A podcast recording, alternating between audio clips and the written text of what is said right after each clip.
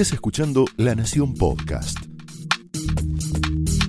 A continuación, el análisis político de Luis Majul en la cornisa.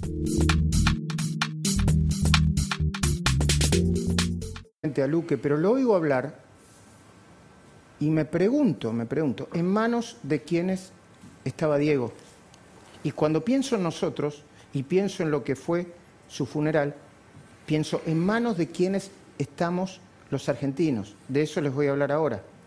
Eh, Federico, lo primero, un paciente cardíaco de riesgo tiene que tomar la patillita para el corazón, ¿no? Vamos a la, cosa. obviamente. Mira, primero, eh, déjame decirte algo. Yo justamente ahora estaba intercambiando unos WhatsApp con, neurocirujanos, digamos que comparten un, grupo de WhatsApp, y me dicen que es muy buen médico y es, muy respetado entre. ¿Quién? Eh, Luque, Luque. que, es muy buen médico. a ver, Diego es, vos sabés, este, vos hablaste con él, es un paciente muy difícil realmente es muy difícil de controlar. Ahora, existen protocolos para los pacientes difíciles. Quiero decir, un, eh, paciente no puede evitar tomar las pastillas para el corazón, que son las que lo, mantienen vivo, digo, con ese, con ese cuadro, vos imaginate que son imprescindibles. Federico, déjame que te diga algo que tiene que ver con el sentido común. Yo perdí a mi padre hace algunos años. Eh, en, un momento mi padre tampoco quería tomar nada, porque eso suele suceder. Claro. Lo toman igual, eh, o sea, Absolutamente. Y no, le, hicieron nada grave ni nada malo para que lo tomara. lo toman, lo sedan, lo toman. ¿Cómo que no va a tomar las pastillas para el corazón en el caso de que no las haya tomado? Pero después está la otra mirada, ahora voy con la editorial, eh, la primera mirada de Miguel Guñaski, eh, sobre en manos de quiénes estamos, ¿no? Porque lo que vimos nosotros fue el copamiento de la barra brava en la Casa Rosada, ni más ni menos, ¿no, Miguel? Buenas noches. Eh, bueno, ya te saludé, sí. Sí, sí, ¿cómo estás? Mira, eso no tiene antecedentes, es inédito. Pero ahí lo que hay, para responder un poco en principio a tu pregunta, en manos de quién estamos, si vos estableces una alianza fatídica con los barras, recordemos a Cristina ponderando a los barras en su momento, antes cuando era presidente, va a salir mal, porque los barras son delincuentes. Y entonces vos les, digamos, eh, ahí hubo una simultaneidad, yo la vi, yo fui a cubrir eso, hubo una simultaneidad yo no sé si fue premeditada, pero en el momento en que entraba Cristina a casa de gobierno, llegaba la barra brava de gimnasia. Yo estaba ahí, digamos, vi las dos cosas, la barra bravísima de gimnasia, y en simultáneo se produjo la invasión y el copamiento de la Casa Rosada. Una alianza fatídica, porque los barras estaban ahí y eran miles. había centenares de miles de hinchas, obviamente honestos, que veneraban a Diego. Pero las barras, las barras eran, eran miles. Y, Miguel Muñoz que estuvo ahí porque le encanta cubrir la crónica in situ. Eh, Liliana Franco también estuvo ahí, enseguida la vamos a llamar. Pero es el momento de, de plantear nuestra idea. ¿En manos de quiénes estamos? Primero, antes que nada, ¿estaríamos mintiendo u ocultando nuestros sentimientos y yo creo que eso no se hace, aun cuando se ejerce el periodismo. Si no reconociéramos que la muerte de Diego nos afectó, y mucho. Obviamente no somos los únicos, muchísima gente le afectó. De diferente manera. Recién me enviaron una foto que, de un programa que hicimos juntos, de todas las fotos que me enviaron, y la verdad que me emocioné. Claro. El jueves te pudimos mostrar fragmentos de un par de entrevistas que le hicimos, en Argentina y en Cuba. Ahora nos gustaría compartir, entre los cientos de fotos, goles y reportajes que vimos, un recuerdo muy lindo, una caricia, una caricia para el alma. Quizá porque toca la fibra íntima de muchos de nosotros, vas a ver lo que te va a pasar, a vos, estoy seguro. La conexión del ídolo con sus orígenes y su inocencia, que entonces, en esos años, parecía no estar todavía definitivamente perdida. Lo conversamos con María Julio Oliván, María Julia es mucho más chiquita que nosotros, pero si vos, si no tuviste la oportunidad de ver esto que te vamos a mostrar y tenés menos de 40, pregunta a tu vieja o a tu viejo quién fue Juan Carlos Altavista y por qué era tan popular por su personaje de Minguito. Mientras le estás preguntando y te contesta tu viejo o tu vieja, míralo junto con nosotros.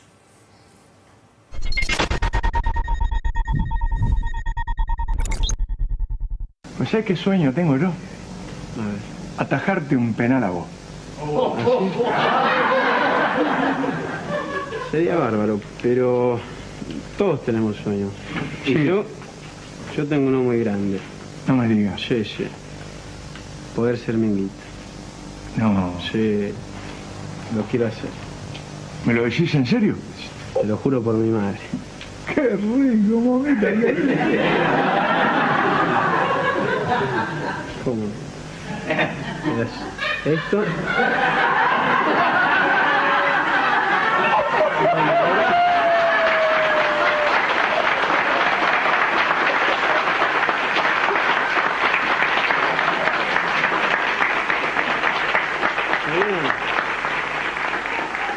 Se queda como los dioses la chapil. Te mando de acá, ¿no? Y ahora ¿Lo hacemos? ¿Me lo pateás? ¿Cómo no? ¿No tenés una talope? Tronco.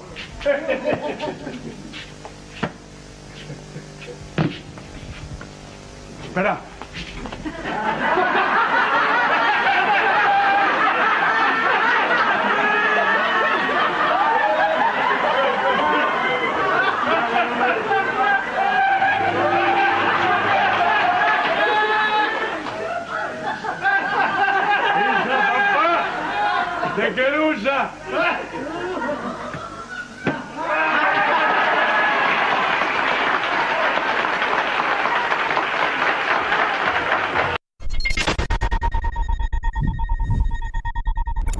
Vos sabés que yo lo vi mil veces y digo, ahora se lo va a patear de otra manera, ¿viste? Que ahora se la pica, ahora le pega. eh. Qué lindo ese momento, ¿no? Claro, era un Diego con más inocencia en ese momento. Pero ahora sí, hagamos lo que tenemos que hacer como periodistas, como profesionales. Ya no queda ninguna duda sobre la cadena de decisiones irresponsables que transformaron lo que debería haber sido la despedida final del mito, a mi entender, más grande de la Argentina en casi una tragedia, casi una tragedia. Lo vamos a explicar como lo haría Diego, cortito y al pie. El gobierno, el presidente, y cuando digo el gobierno digo el presidente, el ministro del Interior, la vicepresidenta del gobierno, después de obtener el sí de Claudia Villafañe para velar a Diego en la Rosada, dio por sentado que con el correr de las horas su familia aceptaría un adiós más prolongado. Eso era lo que tenían en la cabeza. ¿De cuánto? De tres días, de una semana, o lo que hiciera falta. A ver, ¿cómo decirlo? Una suerte de remake a la Bartola de los funerales de Evita, de Juan Domingo Perón, de Néstor Kirchner. Un velatorio convenientemente manipulado por el gran publicista de la necrofilia, el gran publicista de la necrofilia, también de Tecnópolis y de los festejos del Bicentenario, que andaba por ahí y empezó a manipular. Javier Grossman. Ahí lo tenés, Javier Grossman. Ayer, porque hay que saber leer cuando el presidente habla, ayer lo terminó de admitir, con su habitual ambigüedad. Viste que a veces habla y te cuenta la mitad, pero sí, ah, la otra mitad es esto. Ayer lo terminó de admitir. Esa cosa de, le ofrezco a Claudia la Casa Rosada, ella me dice, yo le digo, qué sé yo. Habla el presidente en PH, mirá.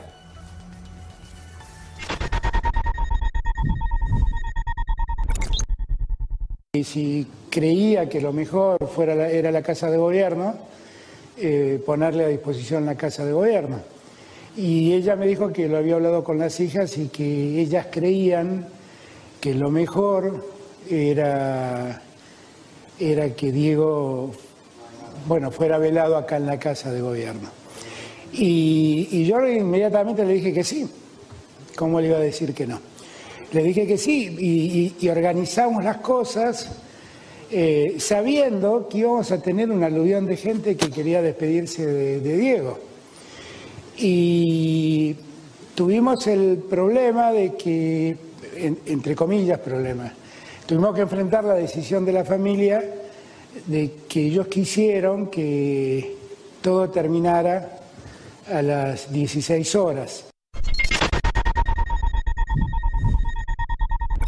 Todos, Miguel, eh, María Julia, eh, Federico, lo que dijo el presidente, tuvimos el problema o el inconveniente de que la familia quiso que todo terminara a las 16 horas.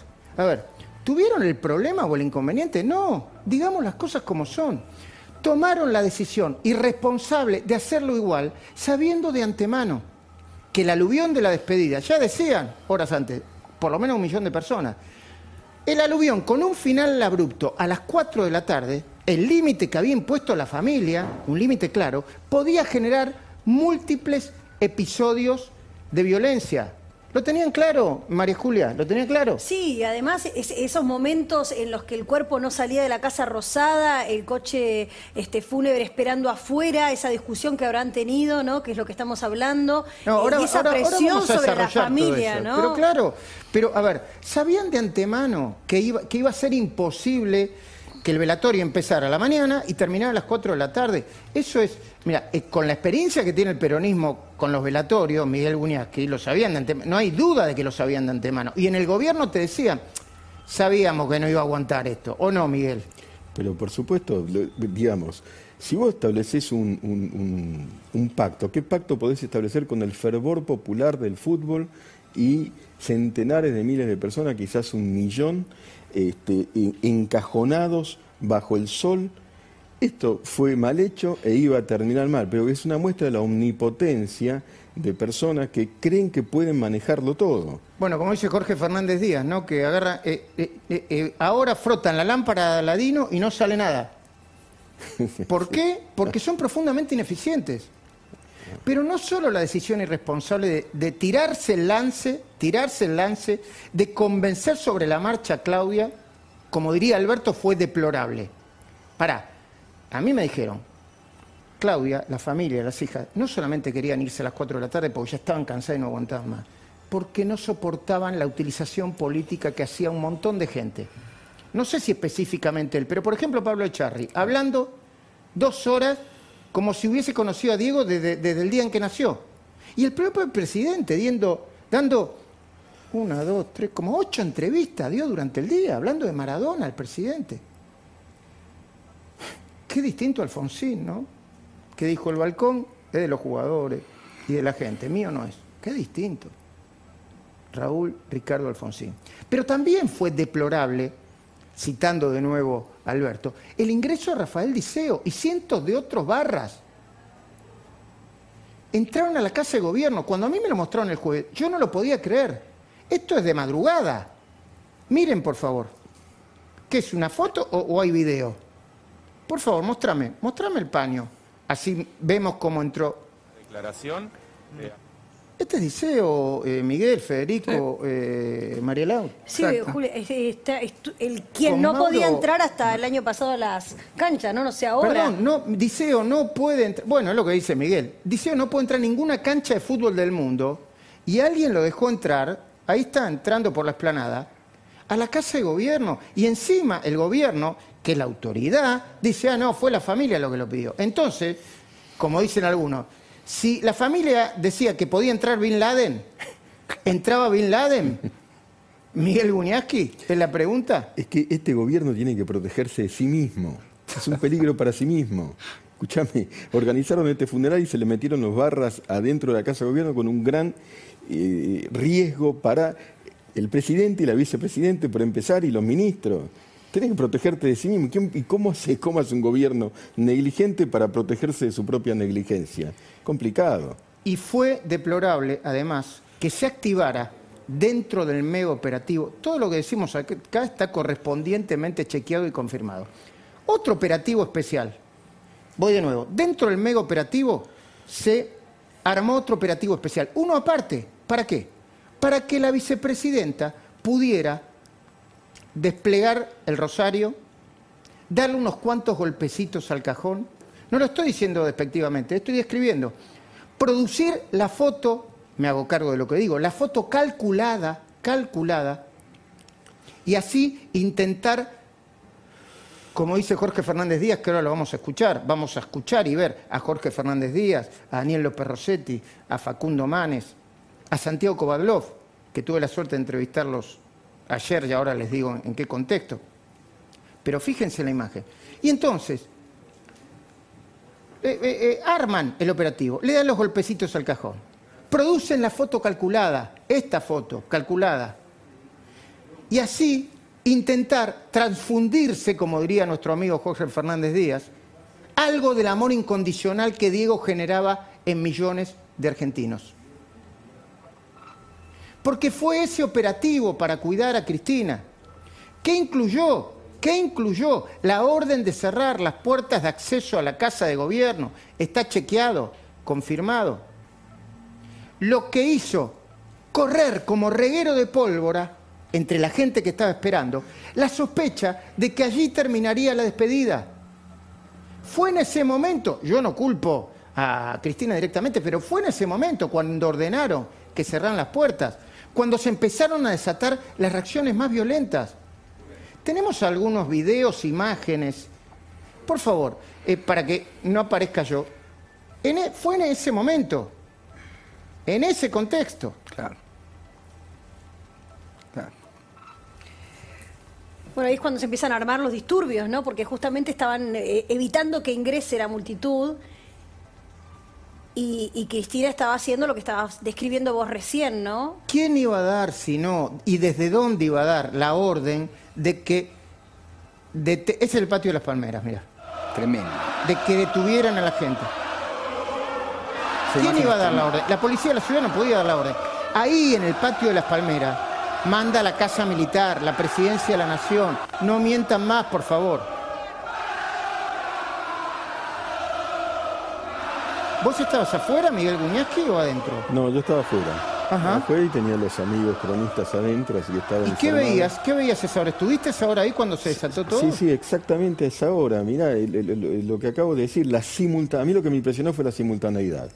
La barra de gimnasia que me agarró en la calle Reconquista, fuertísimo. La pugna con la policía, que no era la de la ciudad. Una pugna, ¿eh? Fuerte, ¿eh? Tu, cámara es la, que está sí, frente Sí, sí, sí, una pugna fuerte, perdón. Este la barra de gimnasia, la estampida en simultáneo y la llegada de Cristina con este mensaje contradictorio. El mensaje contradictorio del gobierno fue las puertas están abiertas, luego las puertas están cerradas. Esto del mensaje contradictorio vale para toda la política en la Argentina. ¿Viste? ¿Sí o no? ¿Sí o no? Y no solo es deplorable eso. También es deplorable que no solamente Alberto Fernández, sino además Santiago Cafiero, Eduardo de Pedro, el ministro, y la propia Cristina intentaran convencer a Claudia de que la despedida debería prolongarse sí o sí. Por ahí van a ver una foto, un video, donde Cristina gesticula y habla con Claudia y las hijas de Claudia, con Dalma y Janina. ¿Lo tenemos por ahí? Si es una foto me avisan, si es un video me avisan. ¿Mm? ¿Lo tenemos? A ver el video. Dale. Ahí está. Ahí está. Hasta ese momento no habían sido mostradas las caras ni de Claudia, imagino que a pedido de ellas, ni de las hijas. Es que estaban en otra parte, estaban en ese momento empezaba o se iniciaba o debía transcurrir el festejo íntimo que era en otra parte. Ahí entra Alberto Fernández, saluda a Cristina. Ahora, mirá el gesto de una de las chicas que le dice que no, mirá, le dice que no con la cabeza.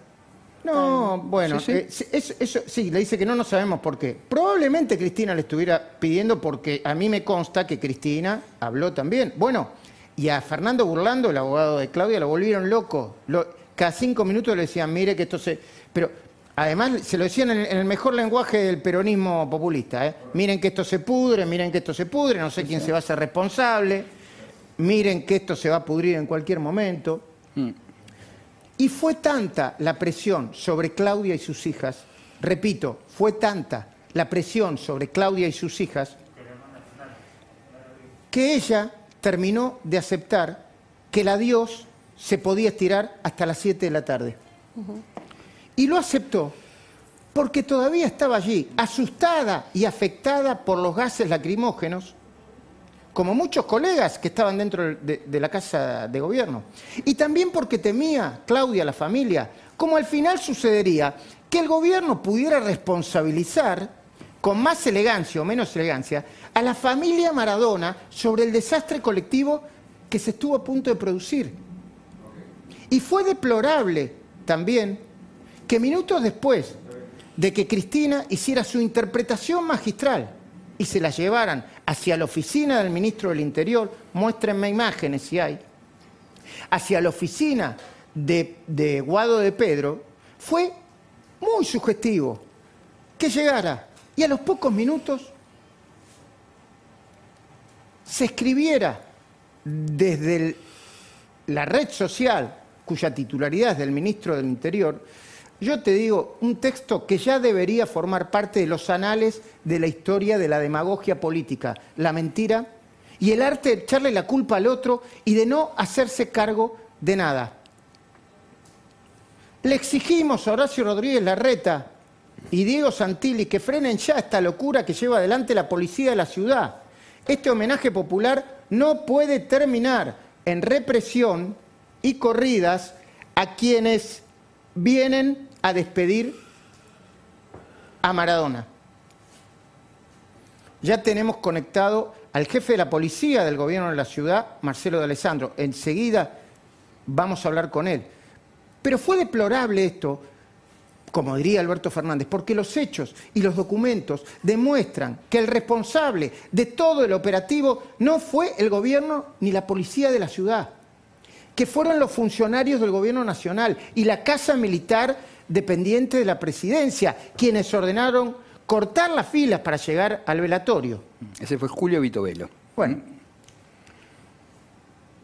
Y después fue deplorable ver dentro de la Casa Rosada y alrededor de la capilla lo que te vamos a mostrar en unos minutos nada más. Marcelo D'Alessandro, jefe de la Policía del Gobierno de la Ciudad, buenas noches, gracias por atendernos. ¿Y qué fue lo que pasó una vez más para muchísima gente que todavía podría estar confundida?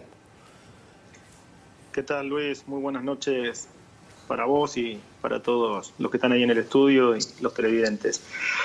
La verdad que muy triste, muy penoso que no podamos despedir de la manera que, que se merece un ídolo, una persona que nos dio tantas alegrías. Es inevitable recordar a Maradona y que no se te vengan emociones por compartir con tu viejo o por, diferentes satisfacciones. Y no poder despedirlo de la manera que se merece realmente es muy triste, pero mucho más penoso es querer capitalizar eso políticamente. La realidad es que nosotros el miércoles por la tarde-noche somos invitados a una reunión en Casa Rosada, eh, donde se iba a diagramar porque cómo iba a ser el velatorio, porque se había tomado la decisión de hacerlo en la, en la Casa Rosada. Eh, de esa reunión participa Policía Federal, participa Casa Militar, participa eh, el director de operaciones de la Policía de la Ciudad y, y otros, y otros actores más, donde queda el acta eh, escrita, porque de todo esto también hay que saber que queda todas las grabaciones, todas las actas, todos los refrendos. Ah, acá si quiero momento- interrumpirlo un poco, Alessandro. Esto es muy importante, ¿eh? esto es muy importante, por favor, porque esta semana se va a hablar solamente de eso.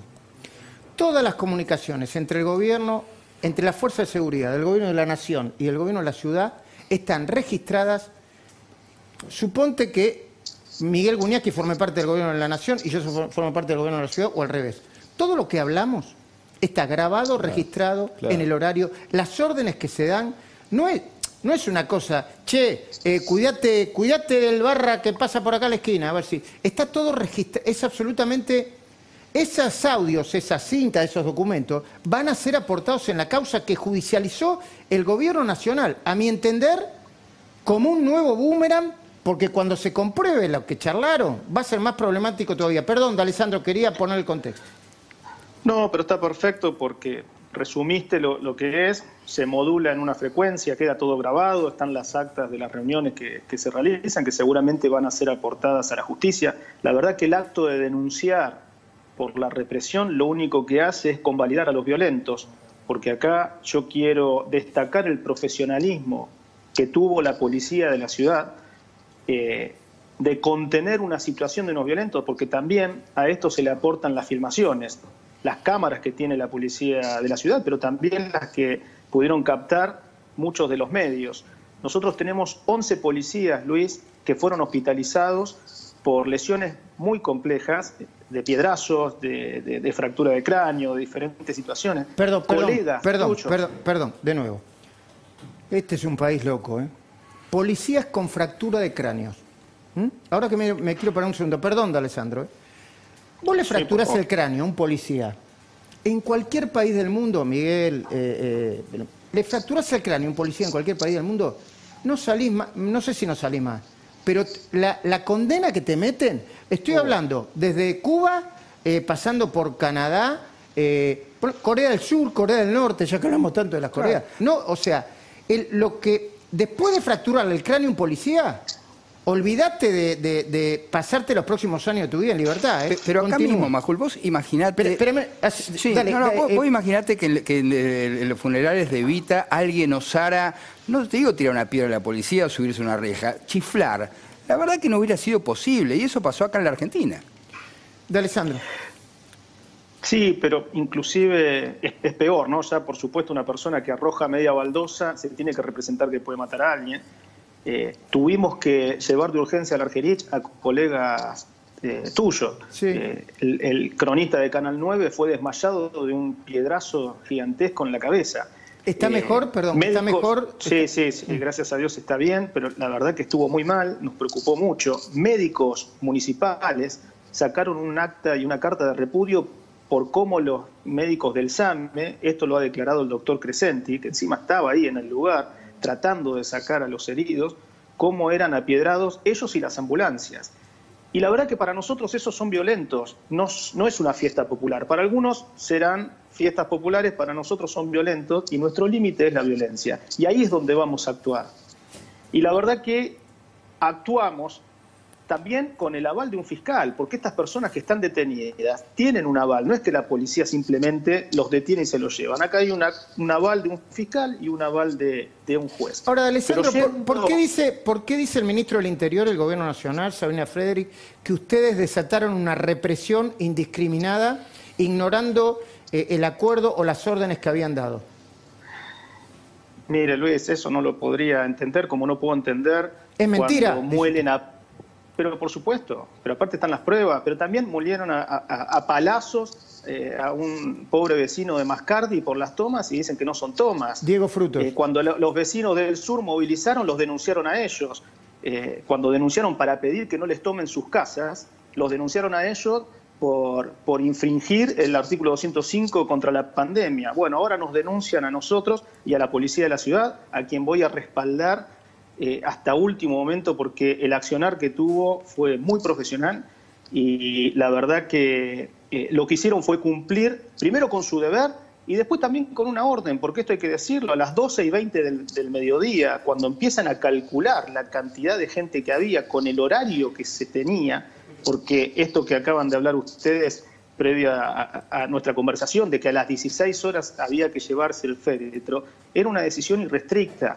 Y eso estaba conversado desde el minuto uno, Uno. porque la familia estaba muy cansado, porque se lo habían dicho, y eso habría que haberse representado, que si esa era una de las condiciones, no se podía realizar el velatorio del astro, porque todo el mundo sabe qué es, qué es lo que significa Maradona para nosotros los argentinos. Ahora, Al momento de las 12 y 20, la cola llegaba hasta Constitución, Luis. Sí, claro, claro. Entonces, nos piden que cortemos en Avenida de Mayo, Irigoyen, Avenida de Mayo y 9 de Julio, que cortemos el ingreso para que la gente que quedaba dentro de lo que es el perímetro hasta la Casa Rosada pueda eh, despedirse de- de- del ídolo. Y el tema que hacíamos con, con la otra gente, y encima cada vez venía más. Entonces ahí lo que nosotros hicimos fue eh, enviar oficiales con megáfonos que vayan para la fila, pero advirtiendo que esta situación eh, iba a terminar porque había barras. Porque, digo, más allá del asiento de miles de personas que fueron, de las cuales en su gran mayoría eran familias que querían despedir al ídolo, que sentían devoción por Maradona, lamentablemente también ha infiltrado un grupo de violentos que venían consumiendo alcohol o ya venían desde Había su lugar barra y mucho de- alcohol, de mucho origen- alcohol. mu- mucho alcohol y había muchas barras. Bueno, y el otro, te- eh, eh, de Alessandro, eh, espérenos un segundito, por favor, porque ahora seguimos hablando de esto. Pero una de las cosas que me decían es que la policía de la ciudad quería revisar en, la- en las postas a la gente que tuviera alcohol y el gobierno nacional, después se lo voy a preguntar, el gobierno nacional dijo, no, no, no revisen nada, déjenla a la gente, que vaya en libertad. Pero como todo se descontroló y como llegaron a tirar y romper el busto de Hipólito Yrigoyen, es otra de las cosas que habría que deplorar. Eh, Ustedes vieron ese busto roto de Hipólito Yrigoyen, ¿no? ¿Lo vieron? Muéstrenlo, por favor. Ahí está, miren esto. Miren esto. Mírenlo, mírenlo acá. Y ahí la policía de la ciudad no estaba, no, no, Sí, no, perfecto. no, no le, no- no le pueden echar la culpa ni a la policía de la ciudad ni a nadie, es la casa militar. Y fue estremecedor leer la reconstrucción de Nico Uñaski, eh, tu hijo Miguel, Sí, la sí. reconstrucción de Nico, que fue una reconstrucción espectacular, cuando detalla cómo Fernando Burlando Ahí, Sí, no, no, está hablando con. eh, está saliendo al aire eh, el, el, eh, de Alessandro mientras se acomoda.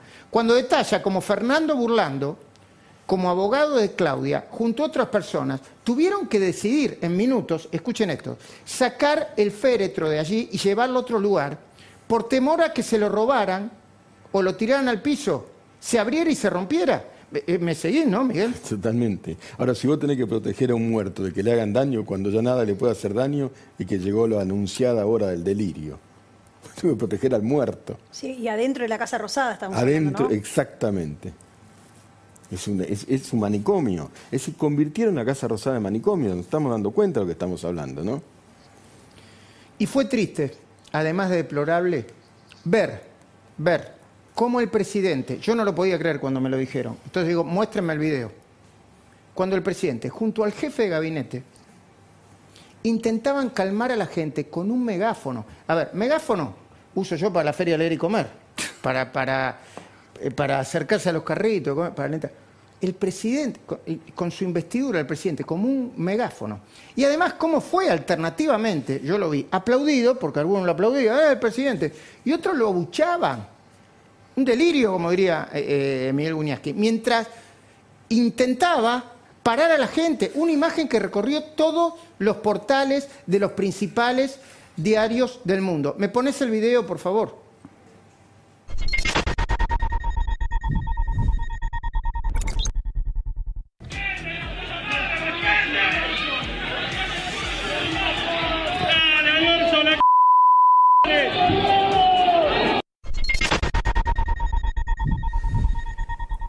Pero además de deplorable y triste, es alarmante corroborar el aprovechamiento impúdico de la muerte de Maradona para saltar los límites y hacer cualquier cosa. De nuevo, el aprovechamiento político impúdico, sin límites, de la memoria de Diego Armando Maradona, para hacer cualquier cosa. Primero, proponer al mismo tiempo que sucedía esto, desde el Poder Ejecutivo, al militante Alejo Ramos Padilla para ocupar el sensible cargo de juez federal con competencia electoral de la provincia de Buenos Aires. Una vergüenza. Este momento para discutir. Segundo, avanzar con el proyecto de ley para que el nuevo procurador general pueda ser elegido por mayoría simple de las dos cámaras. Para no alargarme con esto, en abierta contradicción con lo que dice la Constitución. Tercero, muy grave lo que te voy a comentar ahora, darse el lujo en el medio de esto, Alberto y Cristina, de seguir peleados y sin hablarse. De seguir peleados y sin hablarse. María Julia, yo cuando lo, lo explico a mis colegas de- del exterior, no lo pueden creer. Pero ¿cómo? ¿Toda la vicepresidenta? Sí, sí, no se habla. No, y además no se hablan. Y hicieron un, un comando en, en el despacho de Alberto. de. Ahora le vamos a preguntar a, a Liliana si estaban ubicados así, la Liliana Franco. Hicieron otro despacho en otro lado. No se hablan, sin hablarse, en medio de la crisis más grave de la historia de la Argentina. En las familias, cuando hay muchos parientes peleados, si es buena gente y honesta, ¿sabés lo que hacen en medio de una crisis? Empiezan a trabajar todos juntos. Y después siguen con sus diferencias. Y como si esto fuera poco, aprovecharon el velatorio que iba a ser eterno para desplegar varias cortinas de humo, para tapar el enorme ajuste que el presidente y su vice acaban de imponer, especialmente con los jubilados. Cortinas de humo que incluyeron, además del intento de apropiarse el recuerdo y la despedida de Diego, el proyecto del impuesto a los grandes patrimonios, la propuesta de discutir en medio de semejante clima la legalización del aborto, más allá de que yo estoy de acuerdo con ello, y el anuncio de la vacuna contra el COVID, diciendo que va a estar lista y aplicada para mediados de enero. De nuevo, yo dije, por favor, que están diciendo cualquier cosa, pónganme una declaración del presidente o del ministro para que me digan claramente cuándo creen que van a empezar a vacunar. Mirá, La Argentina con mucho esfuerzo puede calcular vacunar por mes entre 4 millones y medio y 5 millones de argentinos. Tenemos que hacer todo el esfuerzo para que esa cantidad de argentinos puedan vacunarse en enero y en febrero. Y quisiera que al culminar febrero tengamos 10 millones de argentinos ya vacunados y por lo tanto inmunizados. Escuchaste, ¿no? Mediado de febrero, todos los argentinos vacunados e inmunizados. Lo hablamos después, Federico. Hablemos después de esto. Paremos, eh, Después de que terminemos con este eh, tole tole, hablemos de eso. Totalmente. Porque las expectativas que generan pueden ser muy esperanzadoras y pueden hacerlo subir en las encuestas ahora. Pero si no está en febrero, y ojalá que esté, la vamos a pasar todos muy mal, empezando por el presidente. Que es lo de menos, porque lo importante es que estemos nosotros bien. Por todo eso, tomamos la decisión de ponerle este análisis que empezamos hace un rato, el título, en manos de quienes estamos. Porque se les nota tanto la impericia y el intento de usar cualquier cosa para mantenerse en el poder, que no sería ilógico empezar a preocuparse por la logística de la campaña de vacunación masiva, la campaña de una vacuna que todavía el mundo no aprobó, de una vacuna que no está. Si empiezan antes con la logística, en una de esas llegamos y estaría bien. Porque lo que deberían hacer el presidente y también su vice, en vez de organizar mal lo mínimo y hacer uso y abuso de la muerte y el dolor, es empezar a pedir disculpas a los miles de argentinos que no pudieron despedir a sus muertos. Casi 40.000. ¿O acaso en el ADN del kirchnerismo populista vale más el funeral presencial de una figura aprovechable que la dio final de los casi 40.000 muertos por COVID. Enseguida seguimos con D'Alessandro, sumamos a, la mesa a Liliana Franco, con Miguel Guñaski, María Julia y Federico Andajasi.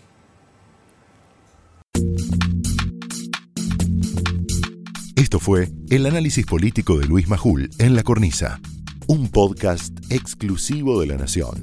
Escucha todos los programas en www.lanacion.com.ar. Suscríbete para no perderte ningún episodio. Estamos en Spotify, Apple Podcast, Google Podcast y en tu reproductor de podcast favorito. Seguí escuchando La Nación Podcast.